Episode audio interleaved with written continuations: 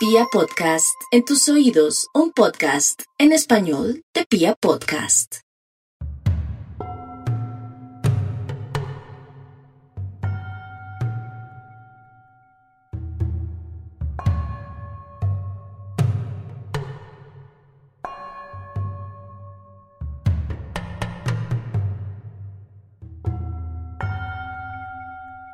Lo desconocido siempre ha sido una ejemplificación de lo maligno.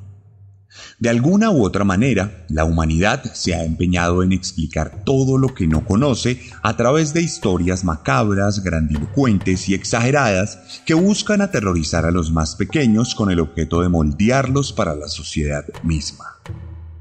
Así nacieron las leyendas, los mitos y mucho más adelante los creepypastas.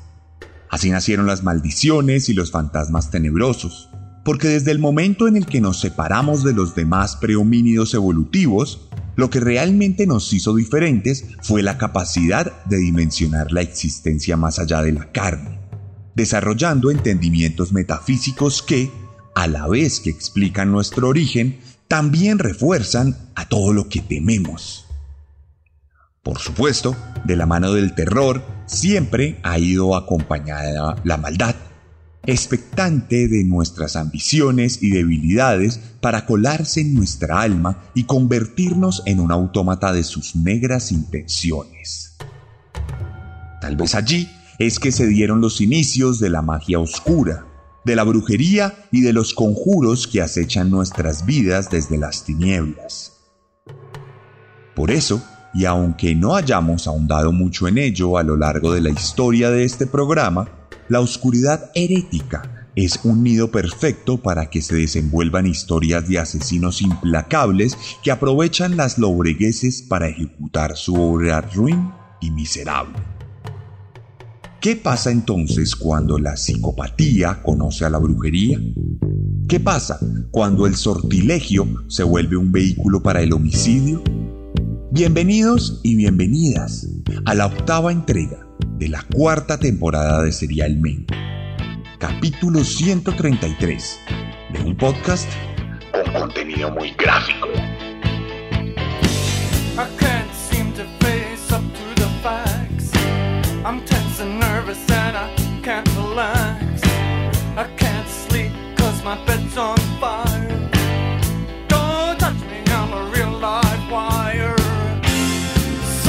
Killer,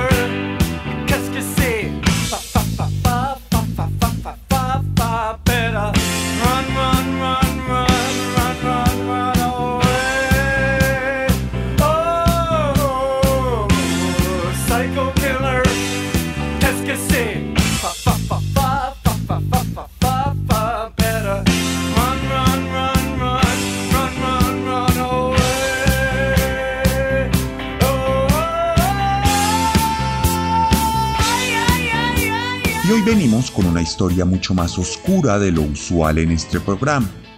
Hoy, la oscuridad de nuestras almas se mezcla con las tinieblas de la herejía. Visitaremos los confines más misteriosos que nuestra mente ha sabido elaborar y les contaremos la historia de un hombre que supo aprovechar las flaquezas de su sociedad para sacar provecho homicida. Hoy les vamos a contar la historia de Ahmad Surati hechicero.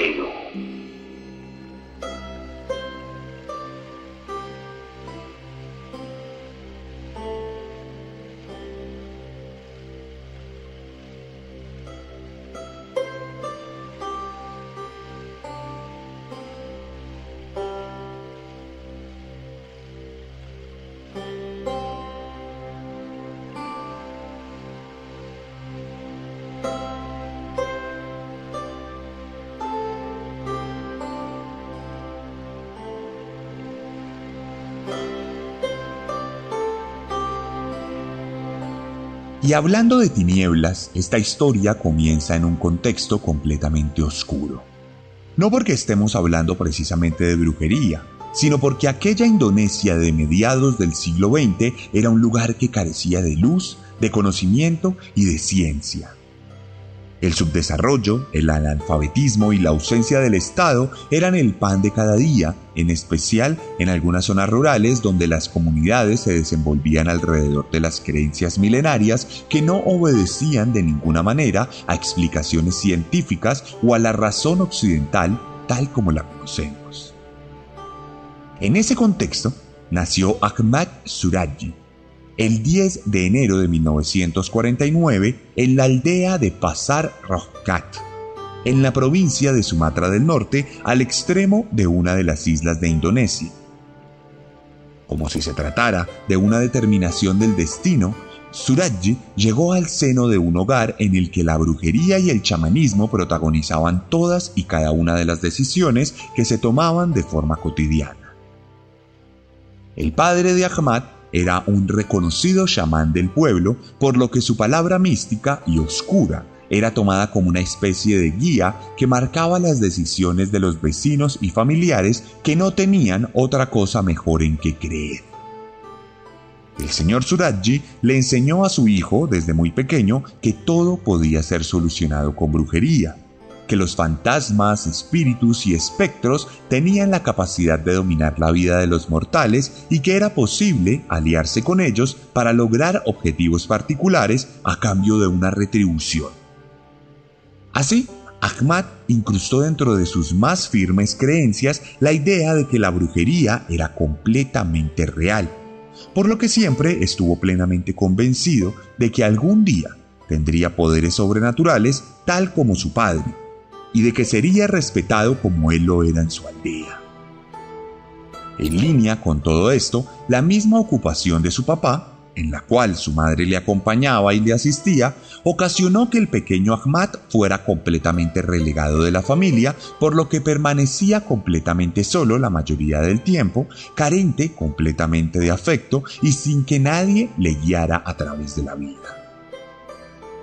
Así, su existencia se convirtió en la de un adolescente que admiraba la figura ausente de su padre y que había ideado su ocupación al punto de que se comenzó a dedicar, de forma solitaria, al estudio profundo de la magia negra y la brujería. Se hizo amigo imaginario de los demonios que le acechaban, Aprendió todos los conjuros que podría utilizar más adelante para manejar la voluntad de las personas y se entrenó para dominar el arte de la manipulación y el engaño oral.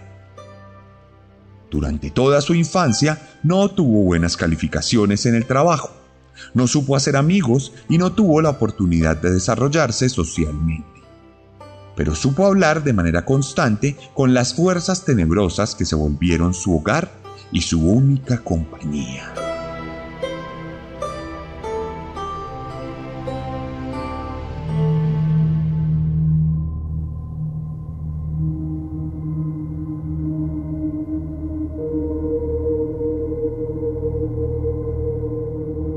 Cuando Ahmad cumplió los 19 años, ya se había descarrilado por el camino de su vida.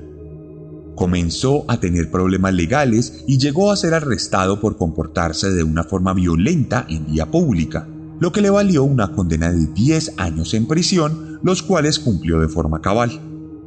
Durante este tiempo tras las rejas, su padre moriría, lo cual no representaría algún tipo de trauma afectivo para el joven, sino más bien la apertura de una puerta en la que se vio a sí mismo como su reemplazante.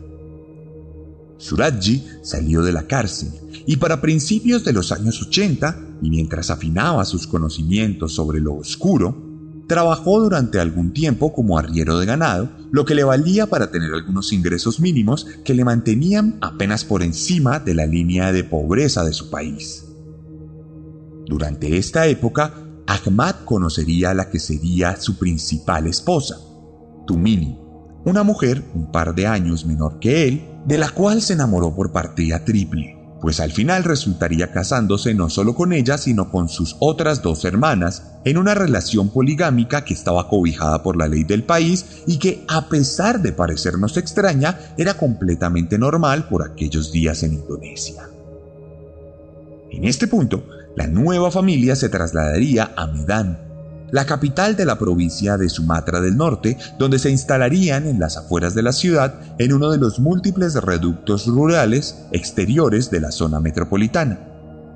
Allí, Ahmad comenzaría a trabajar formalmente como hechicero, aplicando todos los conocimientos que había heredado de su padre y que había profesionalizado durante su vida. Para aquella época, Indonesia era un país completamente subdesarrollado e iletrado, por lo que estaba a merced de todo tipo de creencias ancestrales, en especial aquellas que derivaban de la santería y de la magia negra, pensada para otorgar favores a quienes la practicaban. Suraji, entonces, abrió un consultorio que poco a poco fue ganando fama por su supuesta efectividad a la hora de atender los requerimientos de la clientela principalmente mujeres que le buscaban para que las convirtieran en féminas mucho más atractivas para los hombres o que simplemente estaban desesperadas por las infidelidades de sus esposos, por lo que buscaban brujos que adelantaran ritos de fidelidad, o también clientes que simplemente querían tener una suerte económica mucho mejor. Todo este tipo de personas acudía a Ahmad de forma clandestina pues aunque la hechicería era tremendamente popular, al tiempo era criticada de manera constante por la misma sociedad que la practicaba, por considerarla algo oscuro y reprochable por su naturaleza furtiva. No obstante, el éxito de Ahmad fue absoluto. Durante la década de los 80 se supo labrar una fama considerable y con esto logró establecerse en todos los sentidos dentro de aquella población rural de Medán al punto que recibía pacientes desde el otro extremo de la ciudad y otras provincias. De cualquier manera, con el éxito casi siempre llega la codicia desmedida y la estabilidad profesional lograda por nuestro protagonista no le sería suficiente. Pronto, el destino macabro y la nebulosa oscura de su oficio le llevarían a adentrarse en las recámaras más malvadas de su propia alma.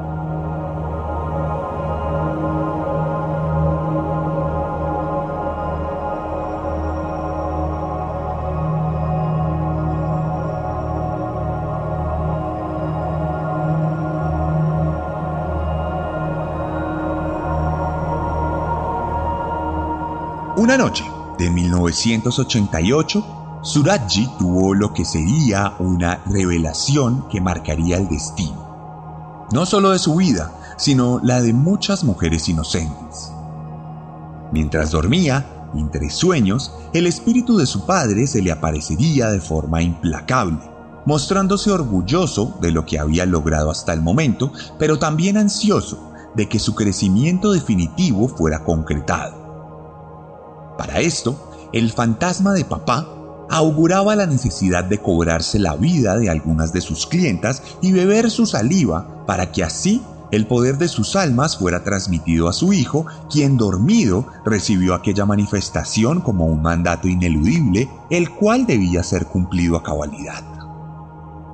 Así pues, cuando a la siguiente mañana Ahmad se despertó, se había transformado por completo y había elegido el asesinato como su nuevo y único camino. Contrario a los innumerables casos que aquí hemos relatado, el proceso psicológico del hechicero no estuvo marcado por una evolución progresiva de sus traumas, fantasías o fijaciones, y su maldad tampoco estuvo motivada por un rédito económico inmediato sino que todo su nuevo comportamiento estuvo determinado exclusivamente por aquel sueño, como si su psicopatía hubiera nacido en aquel preciso instante sin haber mostrado aspectos relevantes antes.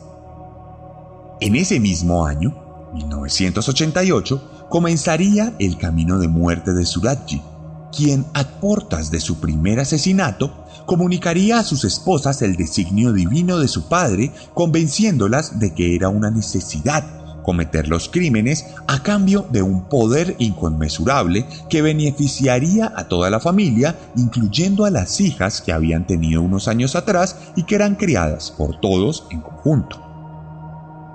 Entonces, con la decisión tomada, empezaría la carnicería. Esa misma semana caería la primera mujer, una joven que había acudido a los servicios de Ahmad porque no había podido conseguir pareja, por lo que estaba dispuesta a todo para mejorar su vida amorosa. El hechicero le brindaría una pócima para curar sus males, pero en realidad era un sedante que la dejaría inmovilizada. Mientras estaba dormida, extraería algo de saliva de su boca y la bebería tal como lo dijo su padre. Luego la llevaría afuera de la casa, donde la estrangularía y la enterraría como parte del ritual. El modus operandi no necesitó ser afinado durante el proceso de muerte parecía dictaminado por los mismos espíritus oscuros que le acompañaban y no obedecía a algún tipo de trauma pasado. La historia de uno de los peores asesinos de toda Indonesia comenzaba a escribirse.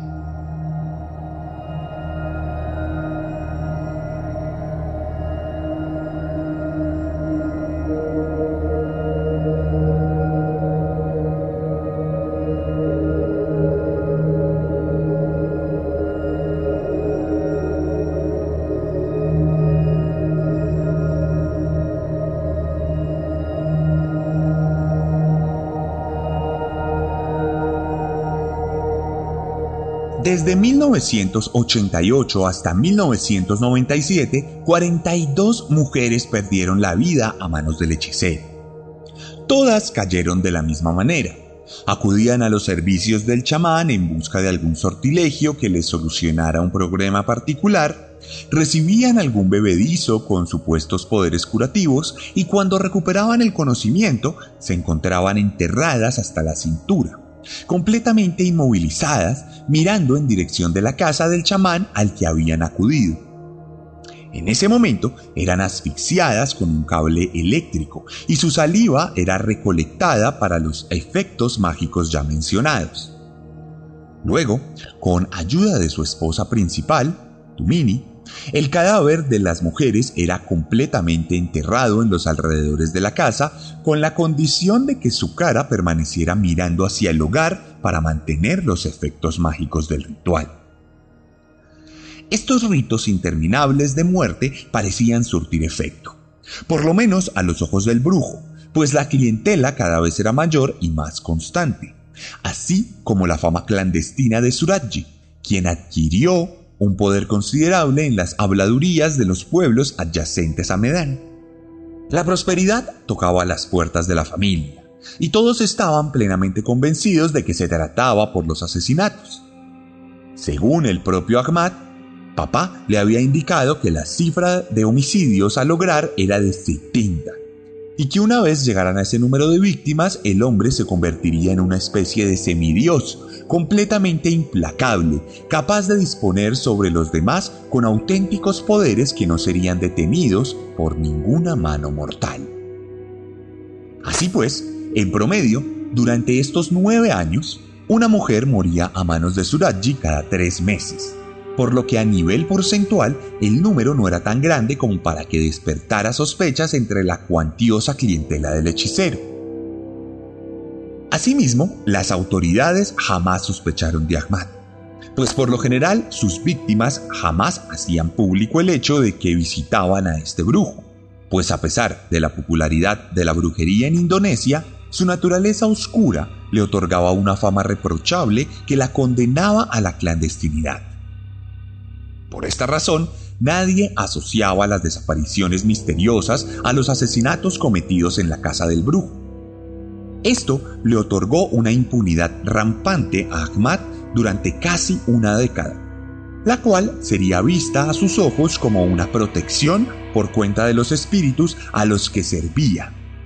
Una explicación completamente mística que le otorgaba una impunidad absoluta y le motivaba a seguir matando. De cualquier manera, ni siquiera los crímenes más místicamente oscuros pueden escapar del poder implacable de la verdad.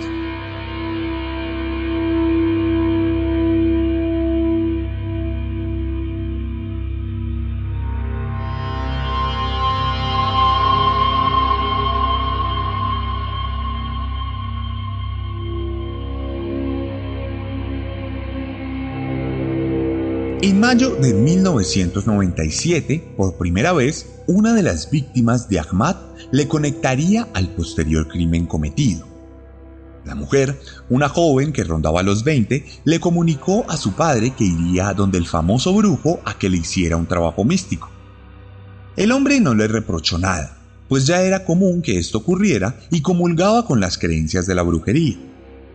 No obstante, cuando la susodicha no regresó nunca a casa, las alarmas de su padre se prendieron y este no dudó en denunciar la desaparición ante las autoridades, indicando explícitamente que su hija se había dirigido a la casa de Ahmad. La policía afortunadamente supo atender la denuncia y rápidamente envió a un escuadrón a que hiciera las debidas pesquisas en el hogar Suratji. Allí, luego de un interrogatorio de rutina, uno de los agentes se adentró en el terreno que rodeaba la casa y casi que por pura casualidad se encontró con el cadáver enterrado de una mujer. Este cadáver no era el de la joven que estaban buscando, sino el de otra persona completamente distinta, de otra edad y clase social. Esto, por supuesto, despertó todas las alarmas de los investigadores, quienes rápidamente ordenaron un operativo en la propiedad, excavando de forma cuidadosa para encontrarse con decenas de cuerpos en diferentes estados de descomposición. Ahmad, mientras tanto, fue retenido sin oponer una pizca de resistencia pues al principio estaba plenamente convencido de que saldría indemne para después simplemente resignarse del que ya vaticinaba como su destino. Sus esposas, mientras tanto, también fueron capturadas, pues se creía que eran cómplices directas de los hechos. Al principio, en los primeros interrogatorios, el hechicero reconoció haber asesinado a 16 mujeres bajo el precepto de poder prometido por su padre pero cuando las excavaciones continuaron y descubrieron más cadáveres, Ahmad terminó reconociendo que había asesinado a un total de 42 mujeres de entre 11 y 30 años, aunque se cree que fueron muchas más. La recopilación de la evidencia tardaría algunos meses y en diciembre del 97 se daría inicio al juicio en el que no solo se determinaría su culpabilidad en los asesinatos, sino la complicidad de su esposa principal, quien sería condenada a poco más de 15 años de prisión, mientras que las otras serían absueltas y liberadas, para luego desaparecerse entre la maraña rural de Indonesia. Ahmad, por su lado, fue condenado a ser ejecutado lo que por primera vez rompió su compostura y le causó una crisis nerviosa que perduraría por los años de encarcelamiento. Mientras tanto, la opinión pública estaba completamente conmocionada cuando los crímenes se hicieron públicos. La conversación se centró en la denuncia y crítica sostenida a las dinámicas de santería y las creencias oscuras alrededor de la magia negra. Buena parte de la población rural buscó la manera de linchar al criminal, pero las autoridades le protegieron para que pudiera cumplir su condena. Así pasarían los años, tal como ocurre siempre en estos casos, por lo que Suratji tuvo que esperar una década por su ejecución, tiempo durante el cual apeló de todas las formas posibles y buscó la reducción de su condena a cadena perpetua algo que no logró de ninguna manera, por lo que el 10 de julio de 2008 fue fusilado en una ceremonia parcialmente pública que nuevamente trajo sobre la mesa la discusión alrededor de la brujería y la magia negra. Una vez ejecutado, inicialmente el cadáver del hechicero iba a ser entregado a su familia para efectos funerarios. Sin embargo, una turba iracunda liderada por los familiares de las víctimas, planeaba interceptar la caravana para tomar el cuerpo de Ahmad, despedazarlo y utilizar sus partes para rituales de brujería. Por esta razón, finalmente, Suratji fue enterrado en completo secreto y de su existencia solo quedó la leyenda.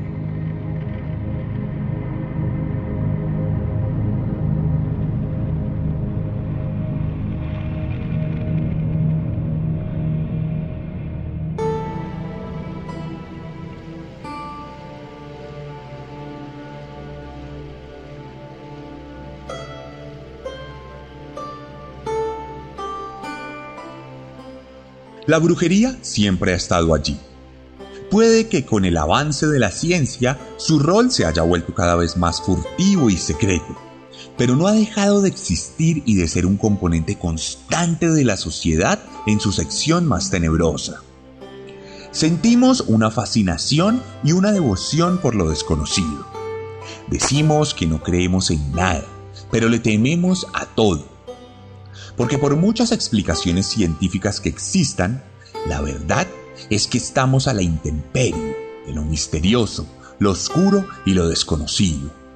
Ahmad Suratji parece ser el resultado de la firme creencia en la magia negra. Su existencia no puede ser exclusivamente explicada desde los parámetros convencionales de los estudios criminológicos y psiquiátricos, sino que obedece a las fuerzas oscuras que cada vez nos conocemos más en Occidente. ¿Quién sabe? En mi país dicen que no hay que creer en brujos. Pero de que los hay, los hay.